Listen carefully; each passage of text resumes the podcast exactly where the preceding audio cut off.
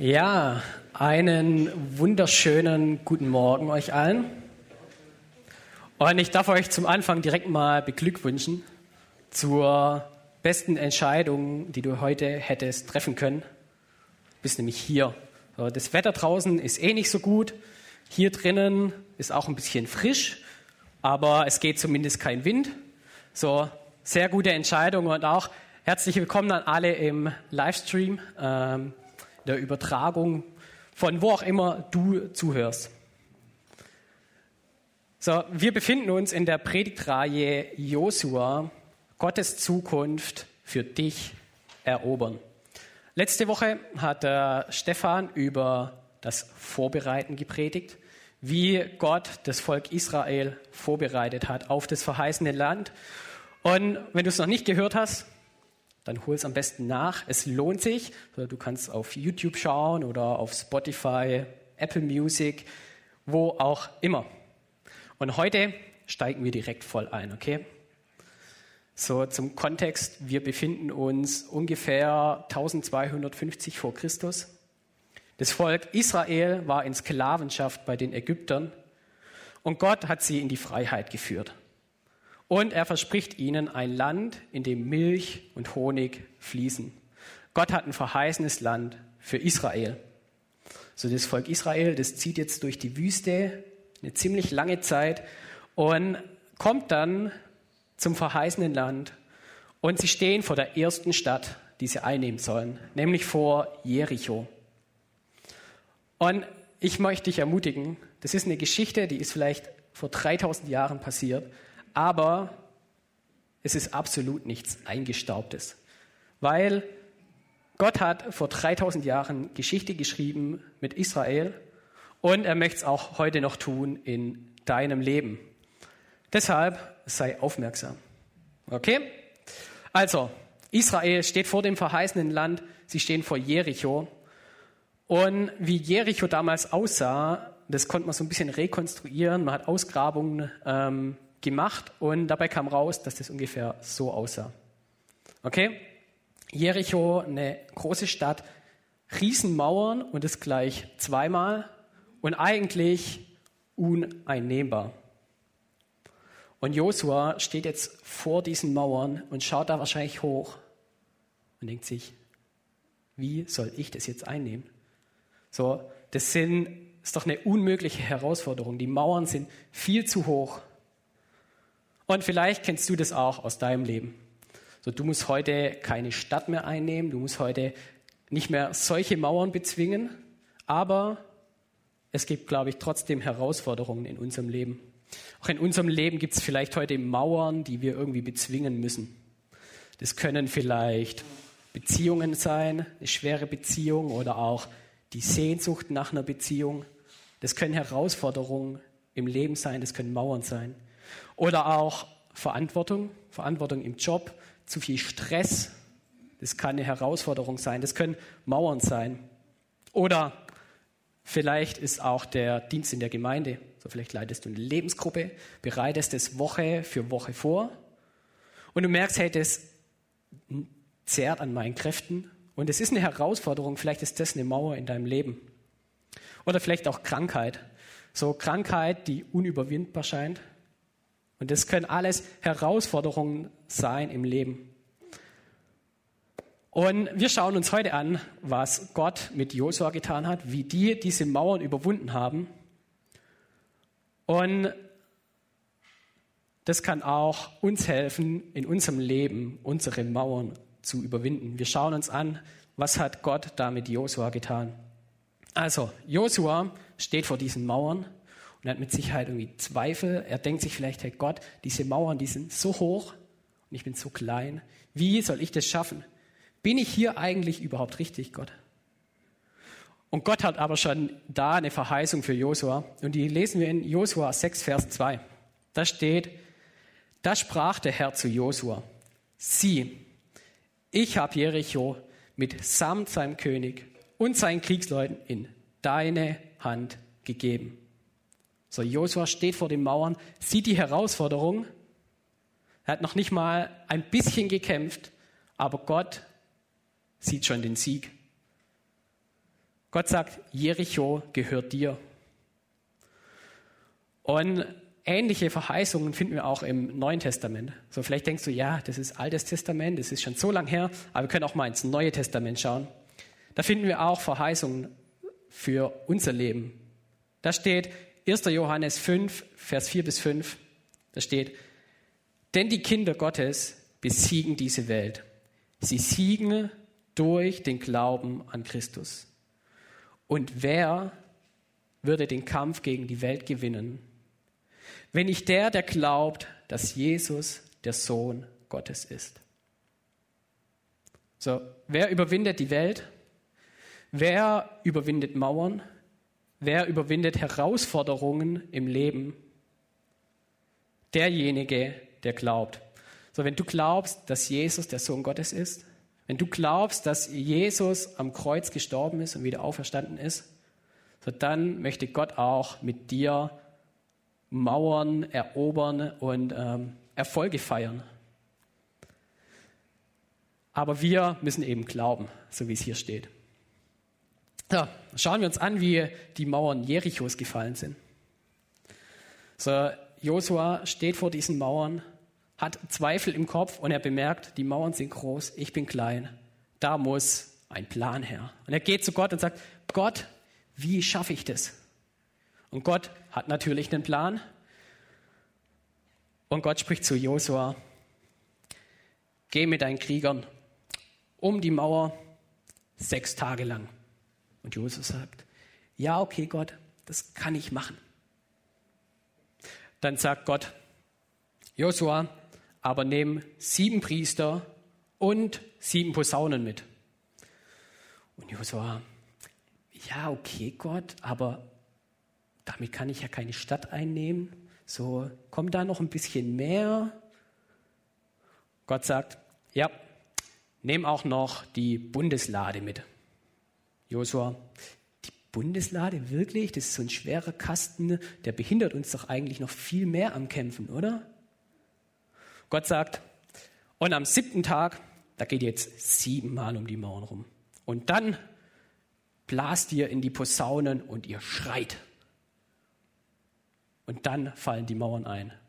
Und Josua, Gott, hä, wirklich? So, das ist doch verrückt. Ich soll ein bisschen um die Mauer rumlaufen, am Ende die Posaunen blasen und schreien und dann fallen die Mauern ein.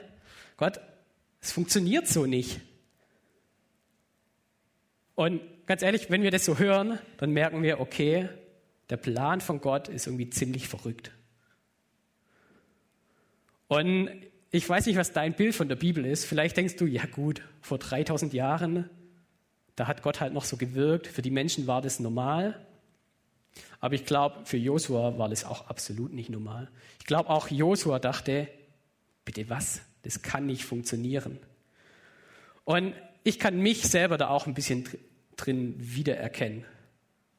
So, ich frage Gott nach seinen Wegen, ich frage Gott nach seinem Plan und denke mir manchmal, Gott, das ist verrückt.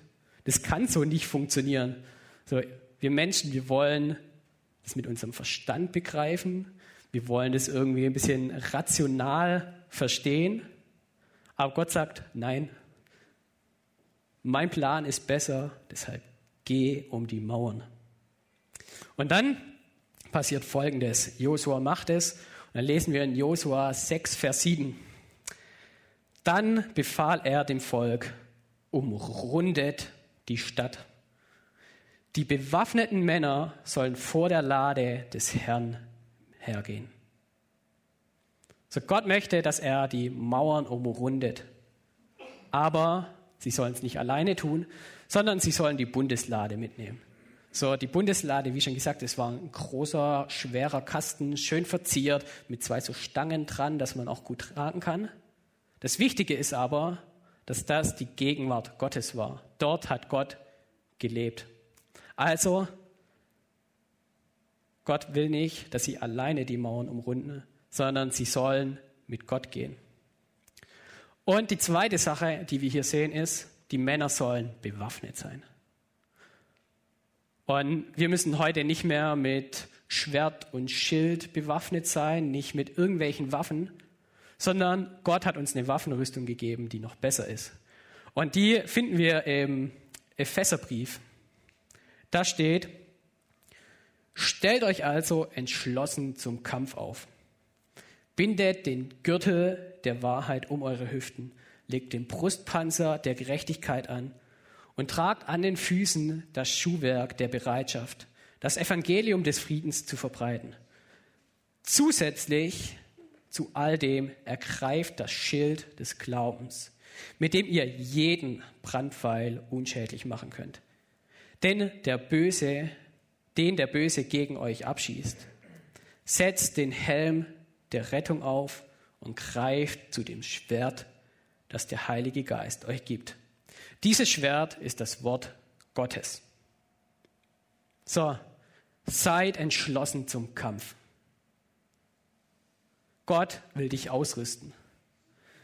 Und Gott will es eben nicht mit normalen Waffen tun, sondern er hat eine eigene Waffenrüstung und legt diese Waffenrüstung an. So, ich habe ein bisschen was mitgebracht. Da haben wir zum Beispiel den Gürtel der Wahrheit. Gott sagt, legt den Gürtel der Wahrheit an, weil die Wahrheit Gottes ist richtig gut.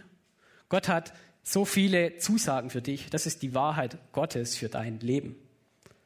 Und deshalb gehört das auch zur Waffenrüstung Gottes. Gib den Brustpanzer der Gerechtigkeit, Gerechtigkeit für dein Leben. Und das Schuhwerk der Bereitschaft, ähm, das Evangelium zu verbreiten. So, wir haben die allerbeste Botschaft der Welt, nämlich dass Jesus für unsere Schuld am Kreuz gestorben ist und dass wir wieder zu Gott kommen können. Dann gibt es dann noch den Helm der Rettung. Ich habe leider nur einen Fahrradhelm gefunden, aber der tut es für heute auch. So, der Helm der Rettung. Wir dürfen wissen, dass wir gerettet sind, weil Jesus am Kreuz gestorben ist. Dann das Schild des Glaubens.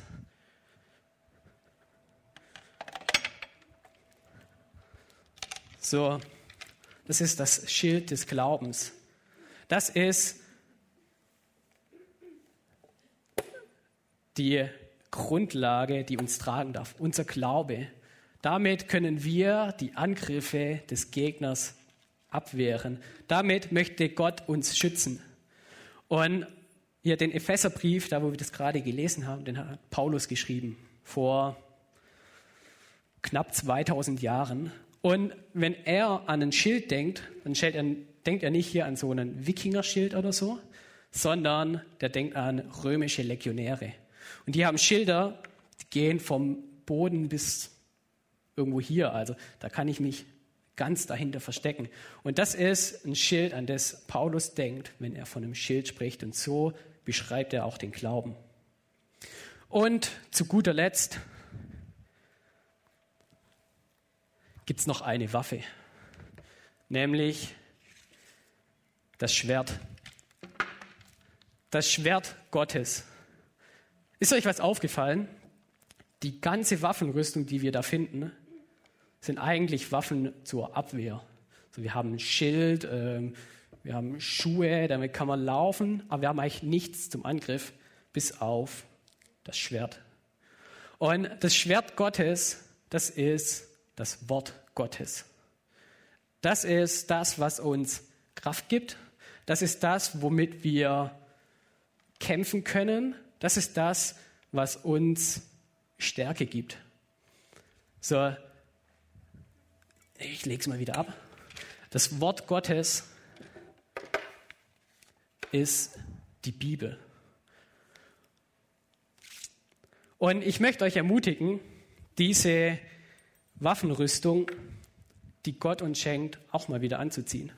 So nicht nur symbolisch wie ich gerade, sondern wirklich anzuziehen. Macht euch mal wieder bewusst, was ist die Wahrheit Gottes über mein Leben? Welche Zusagen spricht Gott eigentlich für mich aus? Und nimmt auch mal wieder das Schwert in die Hand. So, nimmt mal wieder die Bibel in die Hand. Schaut mal rein, was Gott einem da für gute Zusagen hat und was Gott da für uns eigentlich auch vorbereitet hat. So, ich glaube, es ist wirklich gut, hier zu sein. Aber ich glaube auch, dass das nicht das Fundament eines Glaubens sein sollte.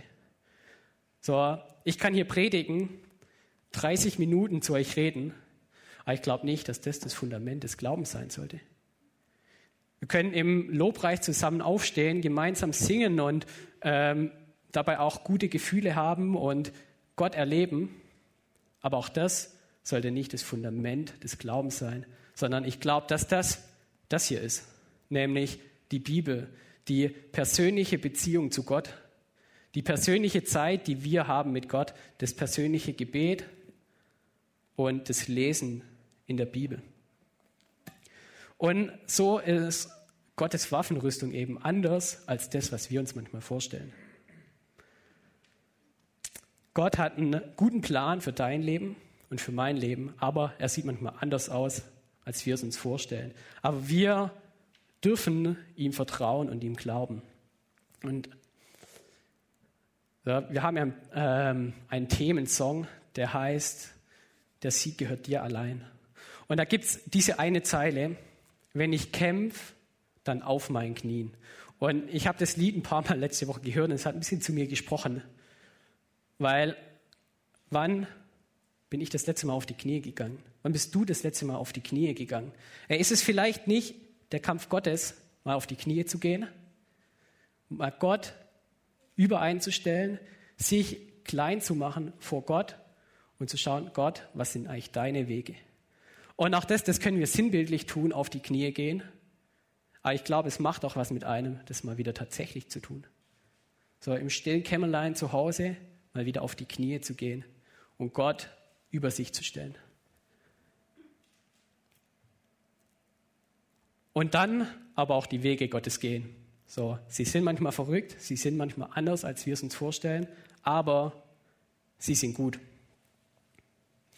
So, und Josua und das Volk Israel, die haben jetzt ähm, die Stadt eingenommen, haben gewonnen, haben gesiegt.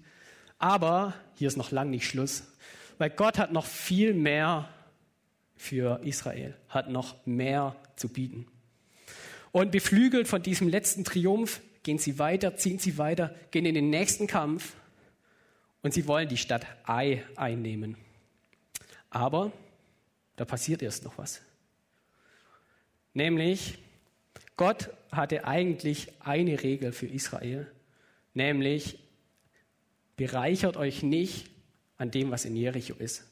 Nehmt nichts aus Jericho mit, keine Kostbarkeiten oder so, sondern lasst es alles da und vernichtet es. Und genau dieses Gebot wurde gebrochen. Es gab eine Person im Volk Israel, die sich doch bereichert hatte. Sie hat das Silber gesehen, das Gold und die schönen Mäntel und dachte sich, ja komm, ein bisschen was kann ich mitnehmen, hat es versteckt. Und so zieht das Volk Israel eben nach Ai, wollen das einnehmen und sie scheitern. Und Josua geht zu Gott und fragt Gott, warum scheitern wir jetzt auf einmal? Wir waren doch siegreich. Und Gott sagt, hey, da ist Schuld in eurer Mitte. Da gibt es etwas, das ist nicht nach meinem Willen, das ist nicht mein Plan. So biegt es wieder gerade. Und dann werdet ihr auch wieder triumphieren. Und was sehen wir? Israel triumphiert. Sie haben Riesensiege. Aber da ist eben Schuld in ihrer Mitte. Und das hat auch Auswirkungen. So, wer freut sich über Erfolge im Leben? Ich glaube, jetzt müssten eigentlich alle Hände hochgehen, oder? Ich glaube, jeder Erfolg freut sich über Erfolg im Leben. Aber Gott sieht eben nicht nur auf den Erfolg, sondern Gott sieht auch noch, was dahinter steckt. Gott sieht nicht nur diesen einen Umstand, die eine Situation, den einen Sieg, sondern Gott sieht das ganze Leben und sieht auch, was dahinter steckt, was im Herzen ist. Und ich kenne das auch aus meinem Leben. So, das sind Erfolge im Leben. Das kann eine gute Lobpreiszeit sein, wie heute Morgen auch. Das kann ein guter Gottesdienst sein oder eine gute Konferenz hier, äh, eine gute Elevate Youth Conference. Dankeschön. Und das fühlt sich an wie Erfolge und es sind auch Erfolge. Aber Gott sagt, nee, hier bleiben wir nicht stehen. Ich habe noch viel mehr für euch. Aber das bedeutet eben manchmal auch, ausfindig zu machen, was in meinem Leben trennt mich eigentlich vom Weg Gottes. Was ist Schuld in meinem Leben? Und wo sind vielleicht Dinge, die mich von Gott fernhalten? So, bei Achan, da war das Habgier und Egoismus. Und ich weiß nicht, was in deinem Leben ist. Das können Freunde sein, die einen vom Willen Gottes trennen. Das kann ganz viel sein. Das kann ein unguter Umgang mit Sex sein, das kann Pornografie sein, was auch immer. Ich weiß es nicht, aber ich glaube, Gott weiß es. Und Gottes Wesen ist es dann auch, dass diese Schuld nicht da bleibt, wo sie ist, sondern Gott möchte Schuld bekämpfen, möchte Fehler ähm, ja, bearbeiten. Und das Gute daran ist aber, dass man das nicht alleine tun muss. Ich muss das nicht aus eigener Kraft tun, sondern Gott tut es mit dir. Und Gott hat auch einen Ausweg daraus geschaffen. Gott ist vor 2000 Jahren auf die Erde gekommen. Er hat sich klein gemacht in Menschengestalt, ist als Jesus auf die Erde gekommen, ist am Kreuz gestorben für unsere Schuld, damit uns vergeben wird, damit wir einen Neuanfang machen können und dass wir in Beziehung zu Gott leben können. Und dann möchte Gott nämlich auch Veränderungen schaffen, wenn wir mit unserer Schuld in unserem Leben, mit unseren Fehlern zu ihm kommen und sie ihm bringen. So, das Volk Israel hat es jetzt getan. Die haben die Schuld aus ihrer Mitte beseitigt. Und dann wird Israel auch wieder erfolgreich. Und jetzt kommen Stellen in Josua, da stolper ich manchmal ein bisschen drüber. Ähm, die fallen mir persönlich und den meisten wahrscheinlich auch nicht ganz einfach, weil die sind nämlich ziemlich blutig. Die nehmen eine Stadt nach der anderen ein und es ist blutig. Und ich frage mich, Gott, warum? So, wäre das nicht auch anders gegangen? Wäre das nicht vielleicht auch mit ein bisschen mehr Liebe gegangen? Und ganz ehrlich, ich habe keine befriedigende Antwort darauf. Ähm, da gibt es Erklärungsversuche und alles Mögliche und ich weiß es nicht. Aber was wir sehen ist, Israel wird wieder erfolgreich. Gott hält an seinen Verheißungen fest. Gott hält an seinen Versprechen fest und er schenkt Israel wieder Siege. Und so nehmen sie die Stadt Ai ein und dann reagieren sie auf diese Erfolge. Und sie machen zwei Dinge. Und davon lesen wir in Josua 8. Da steht, anschließend baute Josua dem Herrn, dem Gott Israels, einen Altar auf dem Berg Ebal. Auf diesem Altar brachten sie den Herrn Brand- und Friedensopfer. Danach las Josua ihnen allen die Segenssprüche und Fluchworte vor, die im Gesetzbuch standen. Jedes einzelne Gebot, das Mose ihnen gegeben hatte, las Josua den versammelten Israeliten vor. Auch den Frauen und Kindern und Ausländern, die unter den Israeliten lebten. So, das Volk Israel macht zwei Dinge. Nummer eins, sie bringen Dank und Friedensopfer da oder Brand- und Friedensopfer da. Und Gott sei Dank müssen wir heute keine Brandopfer mehr darbringen. Aber das steht sinnbildlich für das Gott-Ehren, fürs Dankbarsein. Und das ist auch heute noch die angemessene Reaktion auf Erfolge in unserem Leben, auf Siege, die Gott schenkt. Dass wir ihm dankbar sind, dass wir ihm ehren und dass wir ihn loben, dass wir ihm Lieder singen und dass wir dankbar sind. Und das Zweite, was sie hier machen, ist, Sie lesen Segenssprüche und Fluchworte aus der Schrift. Man muss sich so ein bisschen vorstellen, da steht Josua und das ganze Volk Israel steht um ihn und sie hören ihm zu und Josua liest das ganze Gesetzbuch, die ganze Schrift. Nichts wird ausgelassen. So, die Verheißungen Gottes werden vorgelesen, aber auch die Fluchworte und die Gebote und das finden wir doch in der Bibel auch manchmal, oder? Wir finden die Segenssprüche, die Verheißungen, die Geschichten, die uns leicht fallen, die wir gut lesen, die direkt zu uns sprechen, wo wir denken, ja, Gott, du bist gut. Und es gibt Geschichten in der Bibel, wo wir manchmal drüber stolpern, wo Gebote vorkommen, wo wir uns denken, ja Gott, das verstehe ich jetzt noch nicht so ganz. Aber wichtig ist, dass Gott das Ganze nutzen will. Josua liest auch die ganze Schrift vor.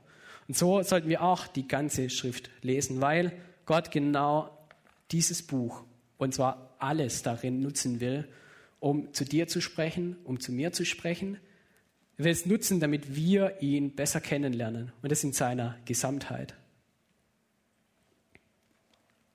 Und ich möchte dich fragen, welchen Stellenwert hat die Bibel in deinem Leben? Sondern ich weiß, es braucht manchmal Selbstdisziplin. Man muss sich manchmal ein bisschen selber motivieren, das in seinen Alltag einzubauen und es ist nicht immer leicht. Aber Gott möchte das gebrauchen. Gott möchte durch die Bibel zu dir reden in der Gesamtheit. Und du kannst es auf unterschiedliche Weise tun. Du kannst eben die Bibel nehmen, dieses Buch aufschlagen und lesen. Das ist gut. Du kannst aber auch dein Handy nehmen, die Bibel-App runterladen und darauf lesen oder dir auch Kopfhörer in die Ohren stecken ähm, und es dir als Hörbuch vorlesen lassen. Das ist die bisschen bequemere Art und Weise, mache ich auch oft. Ähm, aber wichtig ist, dass du es tust. So, wir schauen, wie es bei Josua weitergeht. Und wir kommen zu den Kapiteln 10 bis 11. Und in den Kapiteln, da passieren richtig krasse Sachen. So, da passiert wahrscheinlich die größten Wunder, die wir im Buch Josua finden. Und zwar ist das so, dass da fünf Könige sind und die haben mitgekriegt, dass Israel richtig erfolgreich ist. Die haben mitgekriegt, dass Israel eine Stadt nach der anderen einnimmt und die kriegen Angst. Die denken sich, oh je, was ist, wenn die zu uns kommen? Und deshalb tun sich diese fünf Könige zusammen die nehmen ihre, ihr ganzes Heer und alles und wollen gemeinsam gegen Israel kämpfen. Und jetzt passieren eben diese krassen Wunder. Gott lässt in diesem Kampf im richtigen Moment Hagelsteine vom Himmel regnen. Und noch verrückter, Gott lässt Mond und Sonne stillstehen, bis der Kampf vorbei ist. Hey, wie, wie verrückt ist das denn? Mond und Sonne bleiben stehen. Und vielleicht denkst du dir jetzt, ja gut, das war vor 3000 Jahren. Gott hat damals so gewirkt. Oder vielleicht denkst du, ach, das ist viel zu verrückt, das ist nie so passiert. Aber ich möchte dir sagen, Gott hat damals Wunder getan. Gott hat damals Übernatürliches getan. Gott hat damals das Unmögliche wahrgemacht. Und Gott kann es heute genauso tun. Gott ist Herr über Sonne und über Mond. Was kann er dann wohl in deinem und in meinem Leben tun? So vielleicht gibt es Herausforderungen im Leben, die scheinen uns wirklich unüberwindbar. Hohe Mauern, vielleicht scheinen da, oder ist da Krankheit, die unüberwindbar scheint. Aber Gott ist nichts unmöglich. Er ist Herr über Sonne und Mond. Dann kann er es auch in unserem Leben tun. Und wir kommen zum letzten Kapitel. Das ist das Kapitel 12. Und in dem Kapitel findet ein Rückblick statt. Und da wird eigentlich deutlich, was Gott alles getan hat. Welche Siege Israel alles eingefahren hat. Da wird deutlich, hey, Israel hat einen Kampf nach dem anderen bis gewonnen Sie haben insgesamt 31 Könige besiegt. Und das ist krass. Da sieht man das Ausmaß des Handeln Gottes. So, wenn man die ganze Geschichte liest, dann liest man das manchmal und man kriegt vielleicht gar nicht mit, wie viele Siege da eigentlich drinstecken. Aber in dem Kapitel wird deutlich, hey, Gott hat richtig gehandelt. Gott hat ihnen einen Sieg nach dem anderen geschenkt. Und manchmal wird das Ausmaß des Handelns Gottes auch erst im Rückblick sichtbar. Und deswegen möchte ich dir auch die Frage stellen, welche Siege gab es schon in deinem Leben? Welche Siege gab es schon in deinem Leben? Frag dich das mal und überleg, schau mal zurück auf dein Leben und mach dir bewusst, wo Gott eigentlich überall gewirkt hat. Schau an, welche Erfolge da waren und schreib sie Gott zu. Und ich glaube, dann kann auch mal sichtbar werden oder dann wird einem vielleicht klar, welches Ausmaß das Handeln Gottes eigentlich hat. So, ich komme langsam zum Schluss und wir dürfen mal gemeinsam aufstehen. Ähm, kommt noch mal ein bisschen das Blut äh, wieder ein bisschen in, in die Gänge. Und ich möchte zwei Gruppen ansprechen heute Abend. Heute Abend, heute Morgen. Zwei Gruppen ganz bewusst. Und die erste Gruppe ist, vielleicht bist du heute hier und du glaubst an Gott. Du glaubst, ja, dass Jesus am Kreuz gestorben ist und du nennst dich Christ. Und trotzdem, trotzdem sind da Kämpfe im Leben. Trotzdem sind da Herausforderungen, trotzdem sind da Mauern im Leben. Und du fragst dich, hey, wie soll ich das schaffen? Und dann möchte ich dir zusagen, Gott will für dich kämpfen. Gott will mit dir diese Mauern einreißen. Und ich möchte aber auch die Frage stellen, was ist denn mal wieder dran? Ist vielleicht mal wieder dran, die Waffenrüstung Gottes anzuziehen? Ist mal wieder dran, vielleicht auf die Knie zu gehen und Gott über sich selbst zu stellen? Ist vielleicht mal wieder dran, in der Bibel zu lesen und da Gottes Verheißungen zu entdecken? So, ich weiß es nicht, aber ich möchte dich ermutigen, auf Gott zu hören und auf seine, seinen Weg, ähm, seinen Weg zu gehen, egal wie verrückt er manchmal ist. Und die zweite Gruppe, die ich ansprechen will, sind Menschen, die heute hier sind und du hast noch nie eine klare Entscheidung für Gott getroffen. Aber du hörst heute, hey Gott, auf meiner Seite, Gott hilft mir Herausforderungen zu überstehen. Gott reißt mit mir Mauern im Leben ein. Gott geht mit mir durch Herausforderungen. Und du willst es auch erleben und du willst auch ja, diesen Gott auf deiner Seite wissen. Dann möchte ich dich einladen, gleich, wenn ich bete, ähm, im Herzen auch mitzubeten und Gott in dein Leben einzuladen. Ich glaube, dass das eine Veränderung in deinem Leben macht. Genau, ich bete. Himmlischer Vater, ich danke dir, dass du mit uns durch Herausforderungen gehst. Ich danke dir, dass du auf unserer Seite kämpfst und dass du ja, den allerbesten Plan für unser Leben hast. Und du siehst Herausforderungen in jedem einzelnen Leben. Du siehst Mauern, die uns zu hoch erscheinen, aber du kannst den Sieg sehen. Du hast den Plan, um zu gewinnen. Und darauf ja, wollen wir hören und möchte ich bitten, dass du uns da deine Kraft und deine Weisheit schenkst, Herr. Und du siehst auch die Menschen, die jetzt heute da sind und die Sehnsucht nach dir haben, Herr, die, ähm, ja, die dich jetzt einladen möchten, in ihr Leben zu kommen, Herr. Und möchte ich bitten, nimm du diese Einladung an und wirk du in jedem einzelnen Leben, Herr. Mach du dich spürbar und erlebbar. Amen.